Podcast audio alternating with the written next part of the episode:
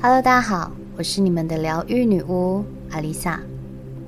延续上一集，我们聊到了尽量少说的三件事情。第四点是不老调重弹。每个人都在变，因为周遭的环境，因为遇到的人不同了，因为大家各有各的路要走，价值观、世界观、社会角色、身份认同都在不断的转换。当老朋友聚在一起，话题变得狭隘，有的人聊的是家庭关系，有的人聊自己的工作有多水深火热，有的人感情总是不顺利，想结婚找不到对象。虽然不是每个话题我们都能感同身受，都能兴致勃勃，但至少能够了解彼此的生活，也是情感的交流。但是，当同样的事情重复挂在嘴边，听久了，人也会失去耐心，甚至感觉坐如针毡。我有个朋友，自从换了新工作，认识了很多有钱的贵妇。每次跟他出去，就是听他滔滔不绝地说哪个贵妇家家里多有钱，什么教授、医生娘、律师。总之，他的客人都有着很高尚的工作。说这些贵妇邀请他去参加了什么聚会，又认识了什么名人，在这群贵妇圈里，他有多受欢迎。一次两次，我都会觉得很新奇，也很为他开心。他打开了新视野。但是，接下来的每次聚餐，他都说一样的话题。只要我想说自己想说的事情，他总是很快打断我，甚至还告诉我：“你那些都是小儿科，好不好？”我就想问，那些贵妇的私生活跟他们家有多豪华，过着什么样的日子，家里几只小猫小狗，到底干我什么事啊？我又不认识他们，听着这些不相干人的私事，我真倒不如回家追剧。聊天应该是有来有往的交流，不管聊的东西有多没营养。后来我有很长一段时间不跟他见面，在见面时已经是几年后，没想到他聊的东西居然一样，就像是永远都在看某部片的某一集。这次我彻底死心，我不懂聊这些内容，他究竟是想表达什么。他连我的生活过得如何一点兴趣都没有，永远只是一股脑的讲自己想说的。这样的对话失去了意义，最后我也没有精力去维持这段十多年的感情。就像我上面所说，大家有各自的路要走，也许对他来说，他只是在跟我分享生活中最美妙的部分，而我无法理解。无法感同身受我不认识的人的家务事，只觉得两个人渐行渐远，各自安好就是最完美的结局了。与朋友的相处应该是彼此能够分享生活中的琐事，轻松愉快的交流最近的想法。也许因为受制于事业、家庭和各种社会因素，生活圈已经少了交集的关系。见面的几率更是越来越少，要维持感情已经很不容易，连在这么珍贵的时间，都在聊着陈腔滥调、听到想打瞌睡的话题，或是总是在提当年老掉牙的往事，这只会让人失去耐心，还会怀疑我们之间真的没话说了吗？产生了隔阂，也会感受到对方好像都没在前进。一直在原地打转。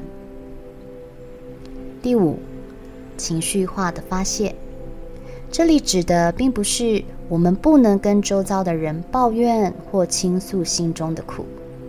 每个人都需要有个情绪的出口，也需要有人倾听。但是，当这种抱怨变成常态的情绪化发泄，就会令人感觉反感。例如，有人喜欢抱怨工作，总是一样的，同事丢了烂摊子摆烂，主管无能甩锅，总是无解又无止境轮回的婆媳问题，总是一样的，身边的伴侣让她多么不满意，就跟上一点一样，重复的话题，但是充满长时间以来的相同抱怨。几年来，我看着某些朋友总是聊着这些话题，但又不做任何改变，工作那么不开心，一做却是十年。婆媳伴侣问题从不间断，这婚姻还能维持十五年。他们总习惯用消极或反击的方式，不想办法处理或改变心态想法，把人生搞得好像间谍片一样。没有人喜欢看无聊乏味的电影，也不会有人觉得跳针的歌好听。坦白说，其实我以前也是这样的人。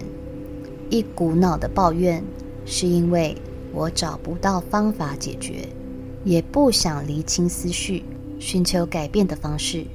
我只会说好烦哦，每讲一次，心里就舒坦一点，却没发现朋友其实早已经不知道神游去哪里了。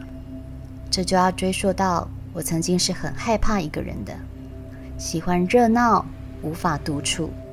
也是我无法专注思考的原因。只有一个人的时候，我们才能静下心思考如何突破困境，与自己的内心究竟处在什么样的纠结中。每个人都有卡关的时候，卡多久就看你如何定义你要怎么跑完人生的全程。有人想用走的，那么离抵达目标的时间就长。中间会遇到一些小石子、烂泥巴，也不知道绕道而行，才会走得那么狼狈。以我来说，从出社会到现在，我也卡了二十年。听我节目的各位宝宝，以我的分析来说，你们都比我年轻。相信卡了二十年的我都能领悟，你们一定能做得比我更好。这些道理我也是现在才懂。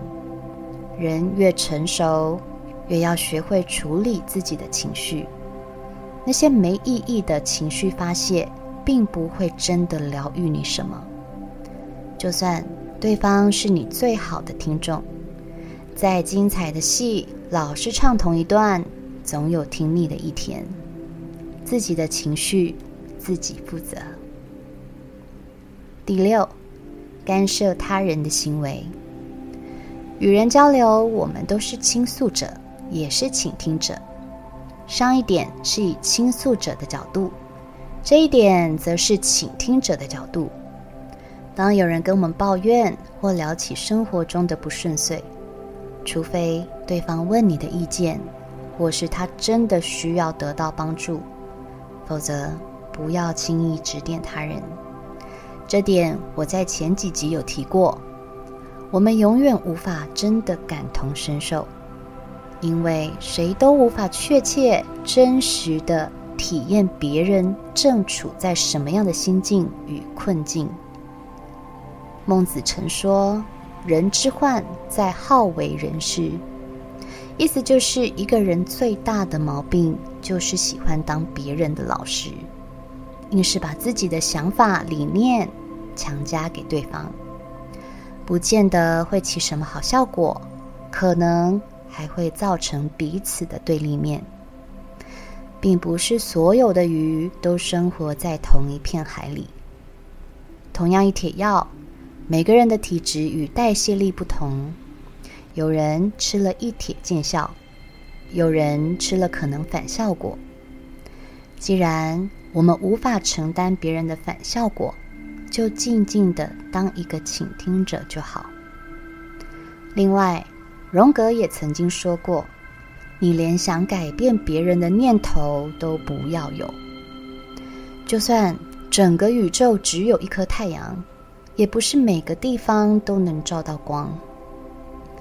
与其想要试图改变别人的人生，不如把注意力留给自己。”允许他人做自己，选择他们人生的路，即便在你看来是个错误的选择，但是每个人都有自己注定要经历的，就算是错误，也是要从中吸取经验的过程。